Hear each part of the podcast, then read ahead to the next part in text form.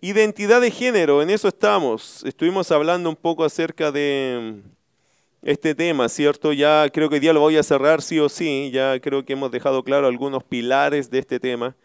Nunca se cierra todo porque siempre hay una cosita más que alguien quisiera explicar, pero yo creo que hemos dejado claro el principio de que cuando hablamos de identidad de género, varón y hembra los creó. Eh, en la Biblia no es muy complejo en realidad. La sociedad te lo enreda un poco, te lo hace muy difícil, a veces como muy confuso, eh, muy de posibilidades. La verdad es que la Biblia dice que identidad de género son dos, hombre y mujer, varón y hembra. Y el resto es historia. El resto tiene que ver con nuestra inclinación natural a ciertas maldades, a ciertos desvaríos carnales que nosotros tenemos.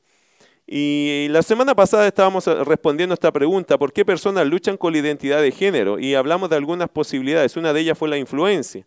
La influencia que la gente tiene eh, eh, frente a, a, otras personas. Esta influencia que a veces, en general, de un adulto hacia uno más pequeño. Es como una educación mal hecha, ¿cierto? Una mala educación que se hace eh, en contra de otras personas, que puede desviar a las personas en este pensamiento. También podemos hablar de la presión grupal. La presión grupal también es una cuestión interesante eh, que pasa, ¿cierto? A veces la gente por caer o por calzar en un grupo de personas podemos hacer muchas cosas tontas en realidad. Y podemos, por eso, hermano, muchas personas en grupos de amistades, por eso yo creo que es bueno que los padres cuiden las amistades de sus hijos no me va a querer, bueno, yo creo que usted ha pasado por esto también, las amistades forman de carácter de nuestro carácter, ¿no? O sea, dime con quién andas y te diré quién eres. No es un versículo, pero es un dicho bastante asertivo. Eh, uno sabe, mis queridos hermanos, que cuando uno se junta con cierto grupo de personas adquiere sus costumbres, si no, no se juntaría con esas personas. Por lo tanto, uno cuando tiene sus hijos y los ve crecer y los ve en ciertas conductas, y uno dice, pero esta conducta es aprendida de afuera, esto no lo trajiste de la familia, porque esto no es de aquí, esto es de otro lado. Uno tiene que poner ojo eh, quiénes son las influencias de sus hijos.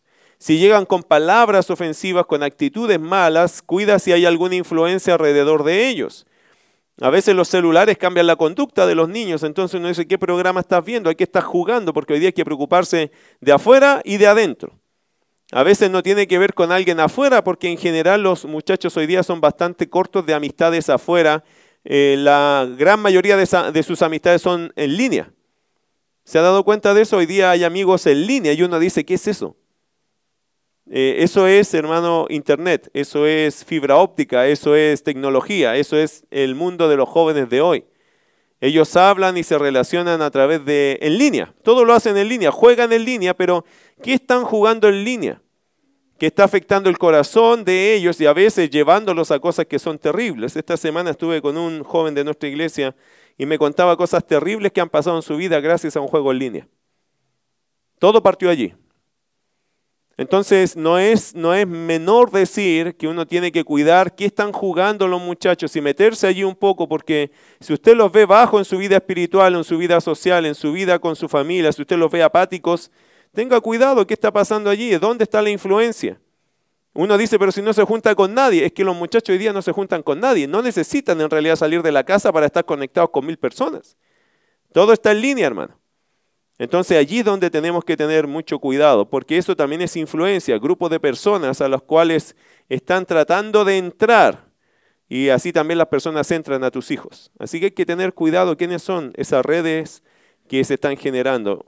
Otra razón de por qué la gente potencialmente está cayendo o está luchando con la identidad de género. Nótese que estoy diciendo que están luchando, no estoy diciendo que están cayendo ya en algo, pero están luchando con la idea de la identidad de género, si soy hombre o soy mujer, ese es el asunto. Eh, están luchando muchos hoy día la sociedad con esta idea. La, la, pregunta es ¿por qué? Bueno, influencia, grupos. También no podemos desconocer lo que dice la palabra de Dios, que son las pasiones desordenadas. Mire Santiago capítulo 1, verso 13 al 15, por favor. Vaya conmigo a Santiago capítulo 1, verso 13 al 15. Rápidamente vamos a ver estos pasajes, no tenemos tanto tiempo, pero hoy tenemos que cerrar esto. Santiago 1, 13 al 15 dice lo siguiente, cuando alguno es tentado, no diga que es tentado de parte de Dios, porque Dios no puede ser tentado por el mal, ni él tienta a nadie, sino que cada uno es tentado cuando de su propia concupiscencia es atraído y seducido. Entonces, la concupiscencia, después que ha concebido, da a luz el pecado y el pecado siendo consumado da a luz la muerte. A mí me parece que Santiago es bastante obvio, lógico para decirnos las cosas. Lo que está diciendo Santiago es que parte de la problemática de lo que estamos enfrentando hoy tiene que ver con las pasiones desordenadas de nuestra vida. Concupiscencia son pasiones desordenadas de la carne, no en su lugar bíblico, no en su ambiente correcto. Son pasiones desordenadas que se levantan de nuestra propia carnalidad. Por eso cuando dice Santiago, cuando alguno es tentado, si tú estás siendo tentado, no digas que eres tentado de parte de Dios. Porque Dios no tienta a nadie. El que tienta es Satanás. ¿Y a qué apunta dentro de ti? A tus concupiscencias, a tus deseos desordenados carnales. A eso apunta Satanás. Él quiere sacar un poco la, la, maldad que hay en nosotros, esa que él sabe que hay porque tenemos una naturaleza pecaminosa. Recuerde que todo creyente tiene una naturaleza espiritual y una naturaleza carnal, ¿cierto? El viejo hombre y la nueva criatura que está en Cristo Jesús. Satanás apunta esa parte de nosotros negativa, la mala, la que está desordenada, la que a veces se revoluciona y va en contra del plan de Dios. Por lo tanto, el que es tentado, no diga que es tentado de parte de Dios. Dios no te puede tentar porque Dios no tienta a nadie. No es su objetivo llevarte a una tentación. El objetivo de Dios es probar tu fe, pero no llevarte a una tentación, no es ponerte un tropiezo. Es probar tu fe para que sea fortalecido, no para caer. El que tiene la intención de hacerte caer, ¿quién es? Satanás. Porque él es el tentador. Ahora, las pasiones desordenadas es donde él quiere apuntar. Él quiere un poco sacar provecho de aquella área de tu vida que no la estás poniendo bajo el control de Dios.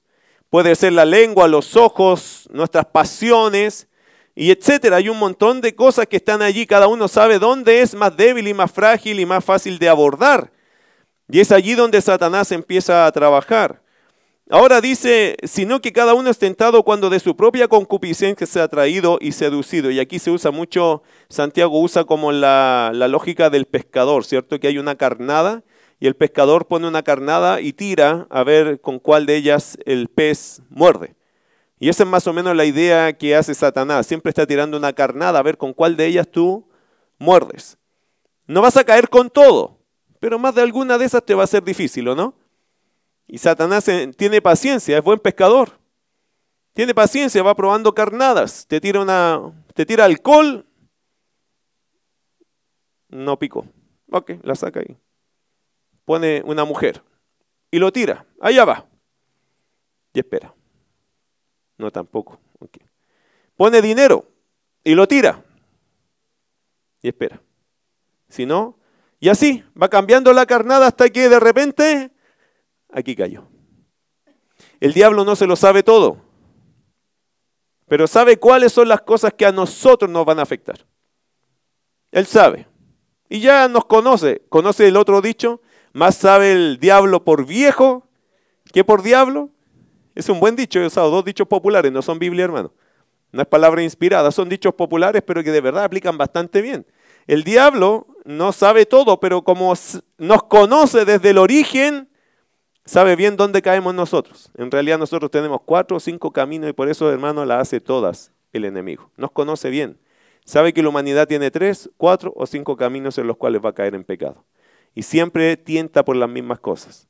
Bueno, las pasiones desordenadas, queridos hermanos, el buscar lo prohibido al hombre le parece atractivo. Está en su ADN pecaminoso romper las reglas, violar las leyes, buscar anarquía, revelarse a la ley escrita en sus corazones que la conciencia trabaja con ella. Es de verdad, hermano, que las pasiones desordenadas también están haciendo luchar a las personas con identidad de género porque para algunos eso es como tentador, es como buscar algo extraño, algo prohibido, y al hombre lamentablemente estas cosas le empiezan a llamar la atención. No, obviamente no a todos, pero es parte de la problemática.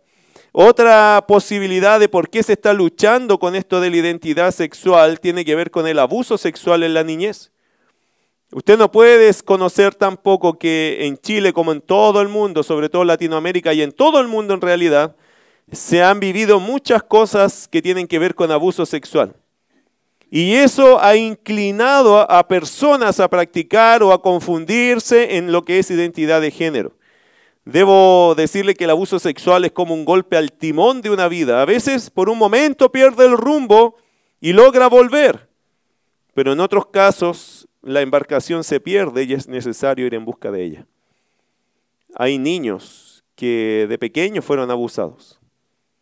Por eso, querido hermano, una cosa que a mí no me gusta es cuando uno pone el juicio antes de conocer a la persona. Porque usted no tiene idea la historia de esa persona. Uno podría juzgar la apariencia, pero usted no tiene idea. A veces decimos, ah, esta persona pecadora, pero usted no tiene idea cómo llegó allí. Quizás fue la única opción que le quedó a esa persona en la vida.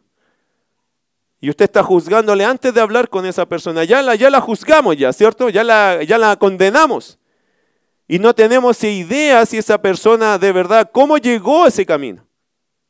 Si fue engañado, manipulado, abusado, no tenemos idea, pero es fácil para el creyente olvidar que nosotros venimos del mismo mundo y que si no hubiese sido por la gracia de Dios, quizás sería ese nuestro lugar también.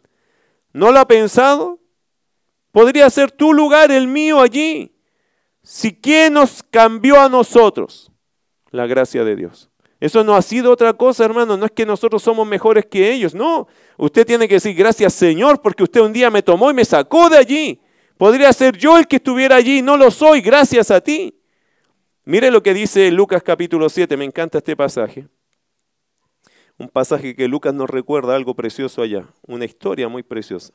Lucas capítulo 7, versículo 36 al 38, hablando de una persona que, hermano, tuvo la oportunidad por el Señor eh, de volver de su mal rumbo. Mire Lucas capítulo 7, verso 36 al 38.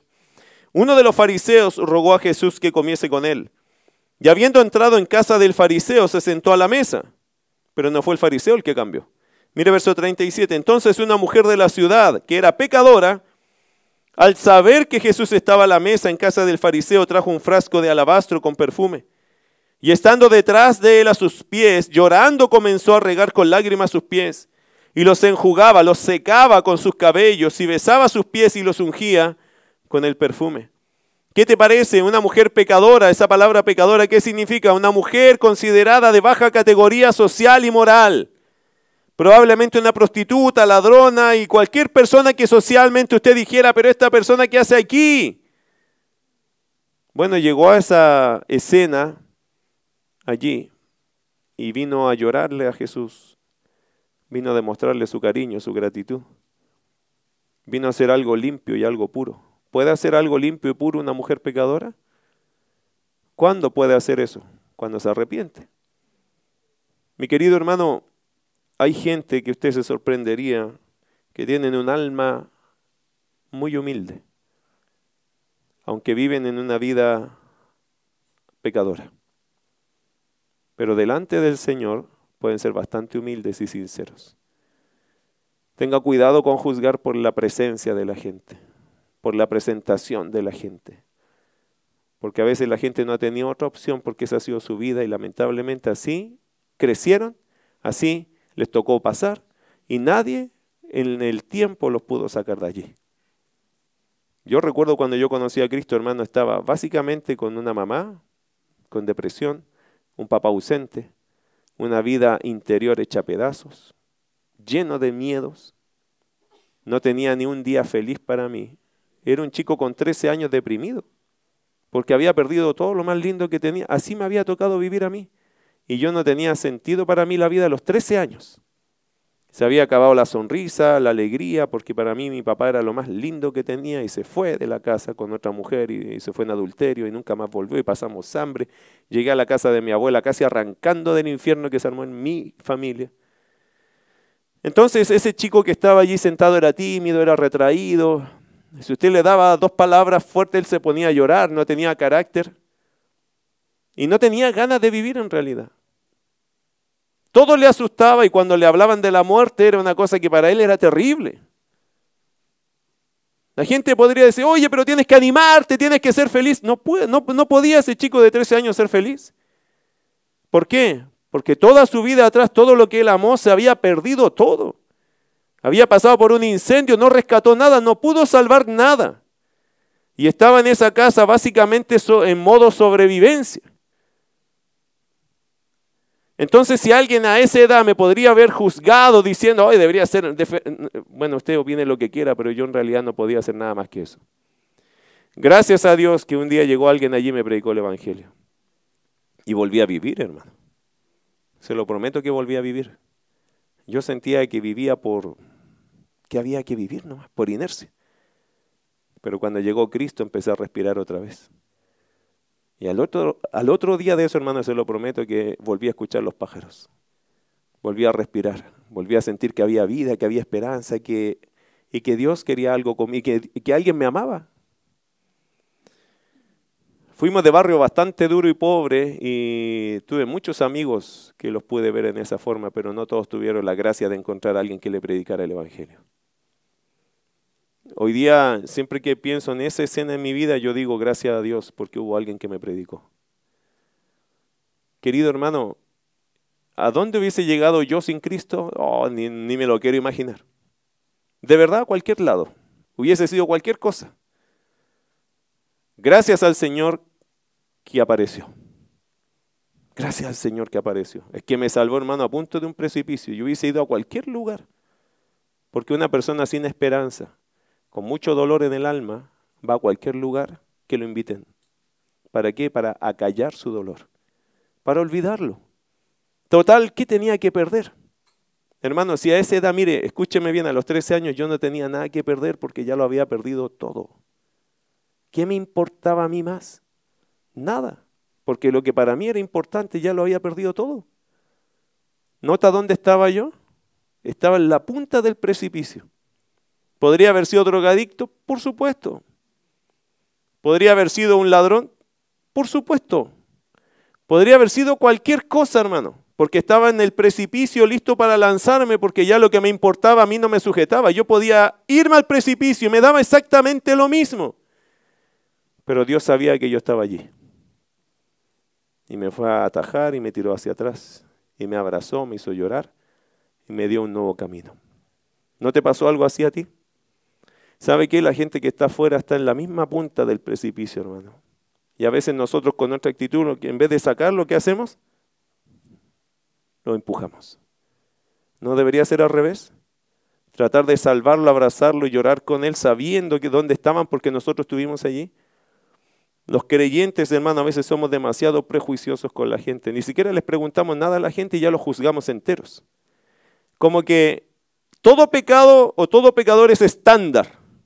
Como que todo tipo de personas en este tipo de prácticas son todos estándar, como que todos son malvados. Y hermano, déjeme corregirle ese pensamiento.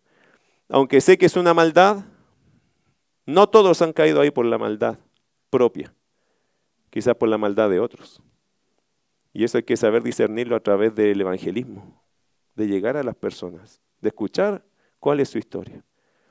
Bueno, el abuso sexual no es una cuestión ligera en la vida de nadie.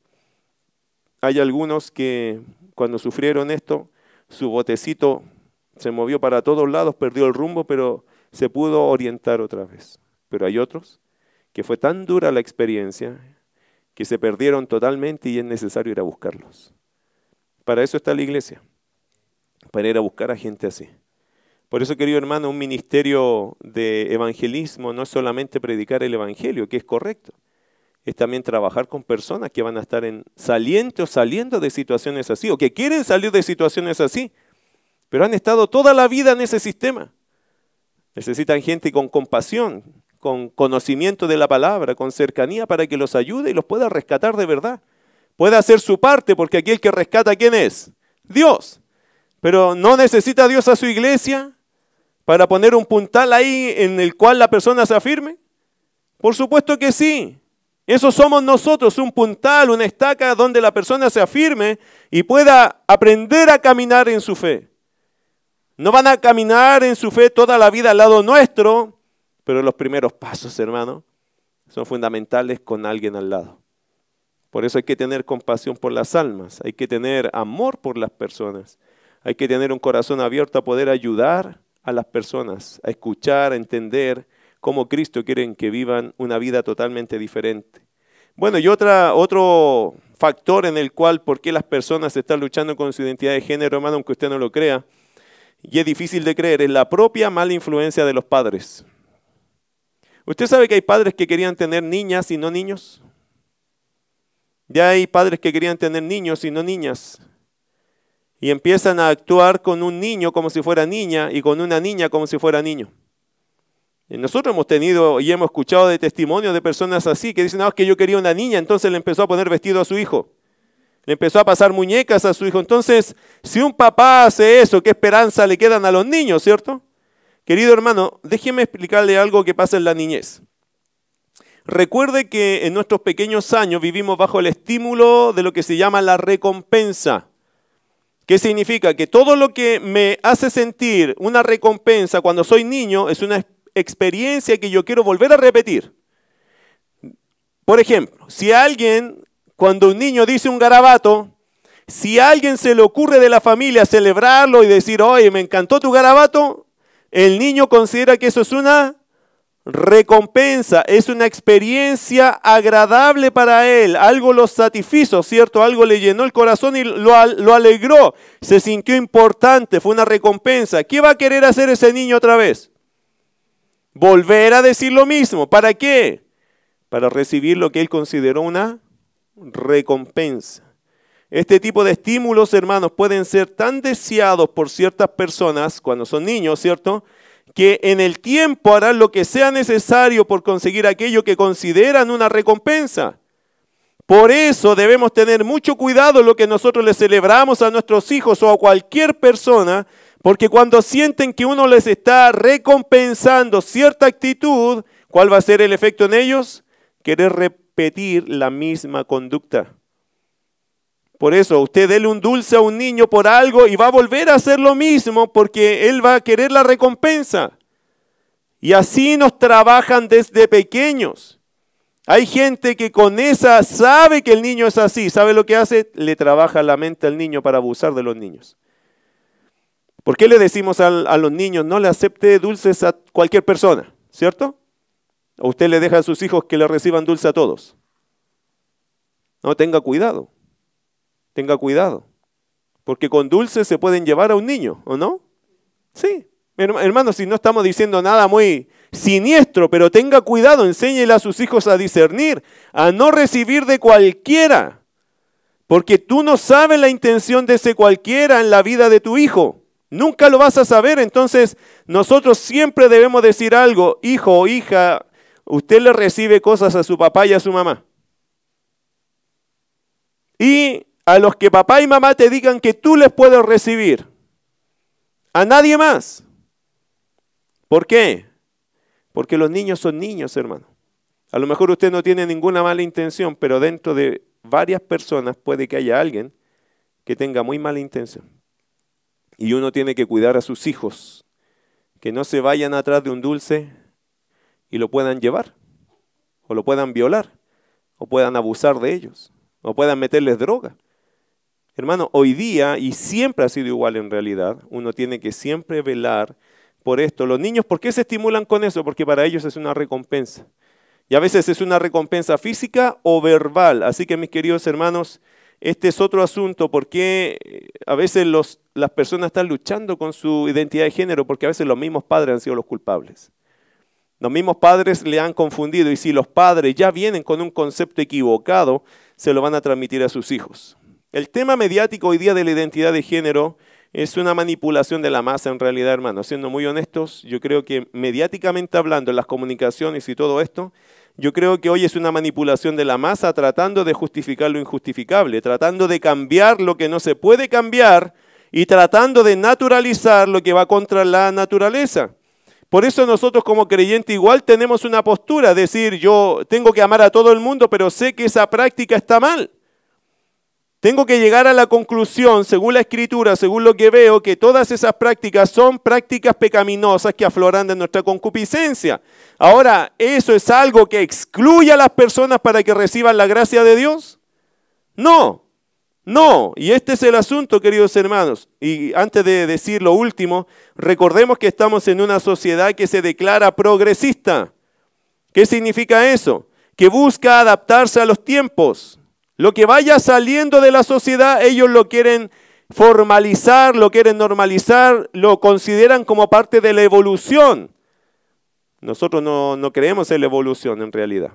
Entonces, como no creemos en eso, ni pensamos que esto es parte de una evolución. De hecho, esto es una involución, es decir, no estamos avanzando con esto, sino retrocediendo a males que van a llegar a nuestras vidas por culpa del pecado, porque para nosotros esto no es una manifestación social, es una manifestación de un pecado más que tenemos en nuestra sociedad y que ahora le estamos dando el ancho incluso con la ley para decir que esto está normal, que esto es correcto, que esto es normal, que esto se puede hacer y según la Biblia esto es prohibido por Dios.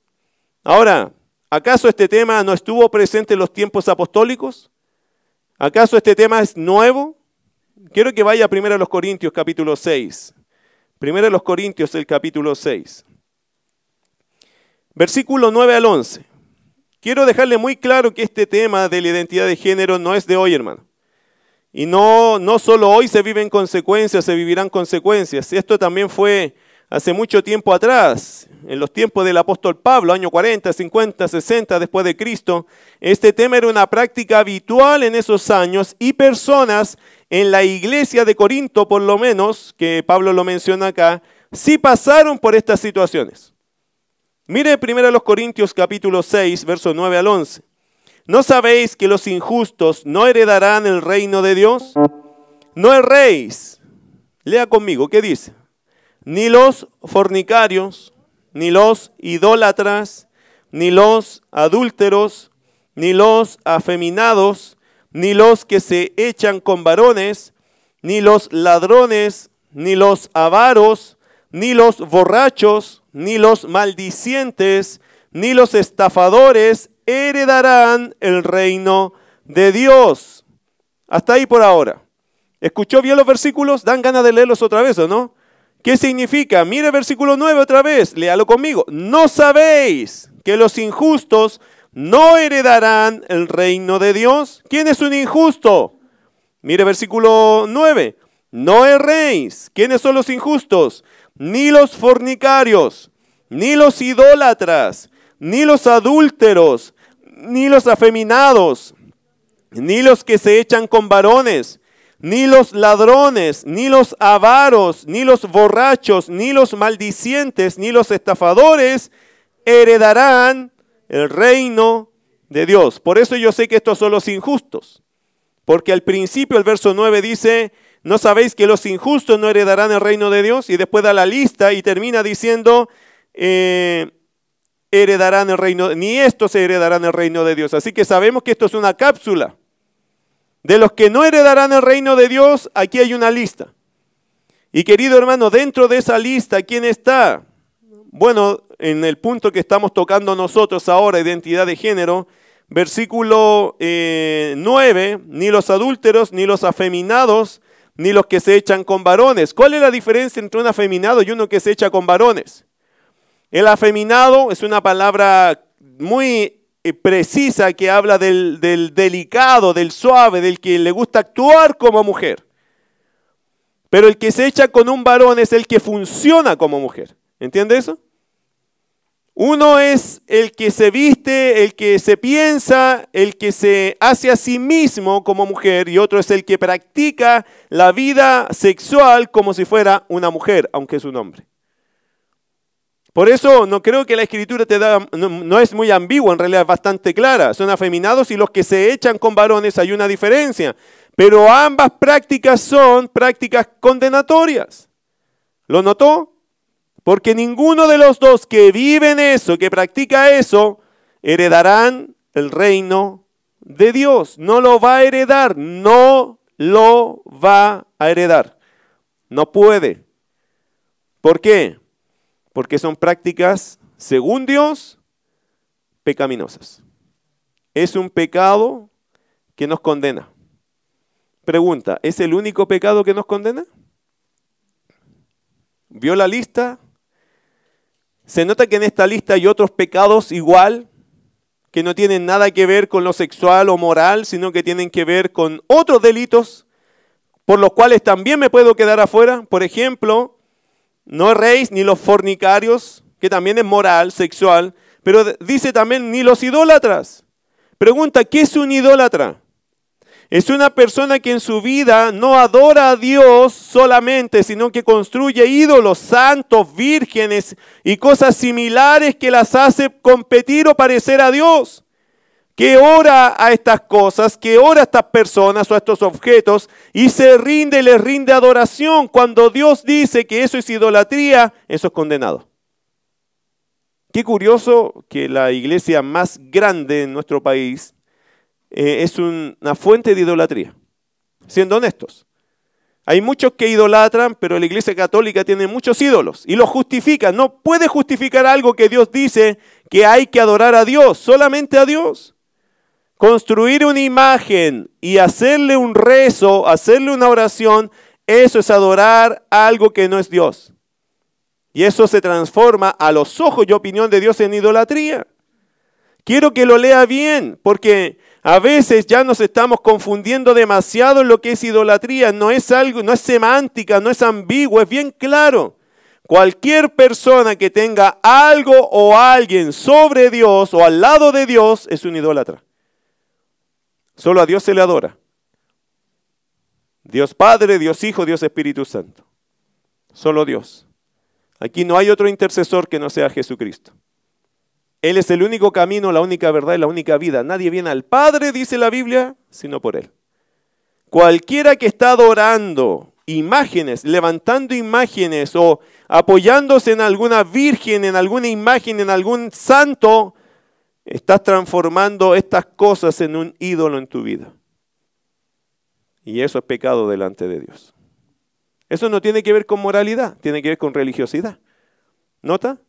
Por lo tanto, ¿qué estoy diciendo con esto, queridos hermanos? Les estoy diciendo lo siguiente. Los pecados morales no son los únicos que nos condenan. Después dice el texto, ni los ladrones, dice el verso 10, ¿cierto? Así que ser ladrón te condena igual que ser una persona que se ha echado con un varón, ¿o no? Está en la lista. Para Dios esto también es grave, ni los avaros, ni los borrachos, imagínense. O sea, ¿la borrachera también es un pecado? Bueno, según la palabra de Dios, sí. Después que dice, ni los maldicientes. Oh, esto se pone más complejo, ¿no? ¿Qué es un maldiciente? Uno que habla mal de otros. Que insulta, que, que usa sus labios para insultar, maldecir a las personas. Tampoco entran. O sea, a cualquiera se le cae un improperio. Eh, ¿Nota lo que está pasando aquí? A veces nosotros somos muy, muy juiciosos diciendo, ah, esa persona, ¿quién se va a ir al cielo? Pero el maldiciente tampoco. El que ha maldecido incluso a Dios o ha maldecido a su prójimo, tampoco. Tampoco. ¿Qué más dice? Ni los estafadores. ¿Qué es un estafador? Una persona que le roba a otro y hace alguna forma de robarle a otro, lo está estafando, ¿no? Bueno, querido hermano, fin de la discusión, ya le quedó claro que no es solo este pecado el asunto que va a condenar a la gente, son muchos pecados. Y aquí estoy diciendo lo siguiente, o Pablo está diciendo lo siguiente, querido hermano, que estos pecados, cuando uno está viviendo en estos pecados, estos pecados te condenan. Pero mira el versículo 11, aquí está la buena noticia. Y esto erais algunos. Qué interesante eso.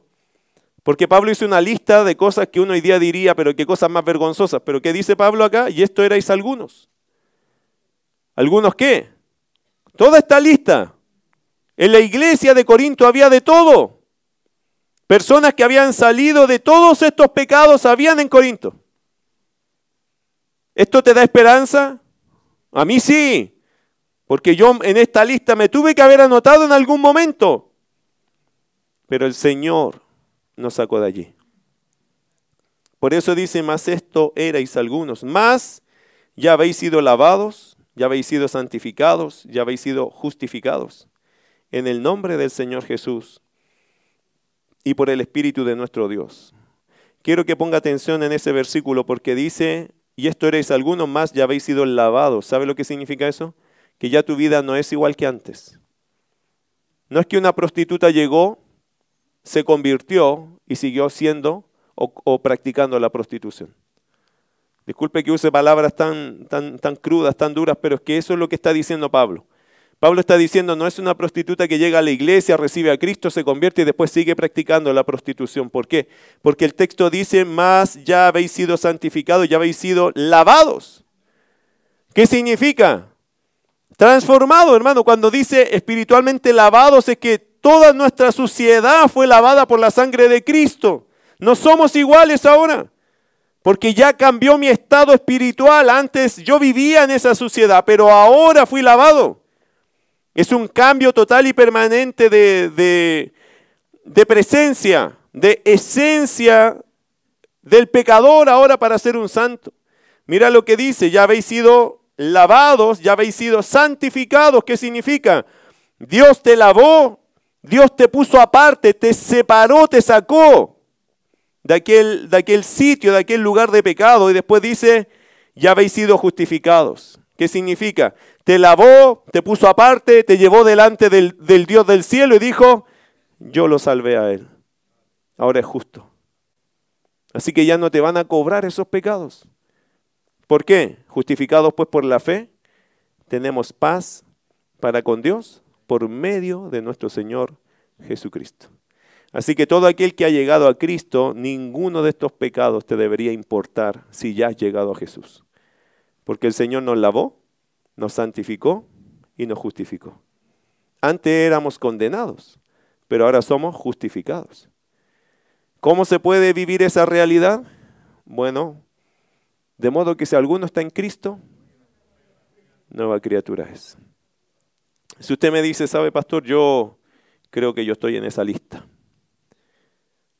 De modo que si alguno está en Cristo, nueva criatura es. ¿Sabe lo que significa? Ponte bajo Cristo entrégate a Cristo. Y la Biblia dice que serás nueva criatura. Las cosas viejas, dice el mismo texto, pasaron. El Señor da por pasadas las cosas viejas. He aquí todas son hechas nuevas. Es decir, ahora el Señor podría hacer de ti una nueva criatura y se acabó ese problema y se acabó ese tipo de vida y Dios, con su poder, te hace una nueva criatura. El único que puede cambiarte a nueva criatura es Jesús. No lo va a hacer esta religión, esta religión no lo hace, esta religión predica del que puede cambiar la vida. Pero la religión no cambia la vida, es, es el Señor Jesucristo que te cambia la vida. No es esta religión, aunque aquí estamos predicando a Cristo, eso vale la pena de esta religión si lo quiere decir así. Pero la persona que cambia la vida de otra persona es Jesucristo. Por eso dice, de modo que si alguno está en Cristo, nueva criatura es. Las cosas viejas pasaron, he aquí, todas son hechas nuevas. Si tú sabes que necesitas ese cambio, el único que lo puede hacer es Cristo en ti. Vamos a orar. Quiero que por favor cierres tus ojos, ora conmigo por favor allí. Querido Dios, te damos muchas gracias, porque hay esperanza para todos nosotros. Señor, hemos tocado este tema de la identidad de género bastantes semanas haciendo ver, Señor, que esto en el fondo es parte, Señor, de la gama de pecados que tenemos en nuestra sociedad.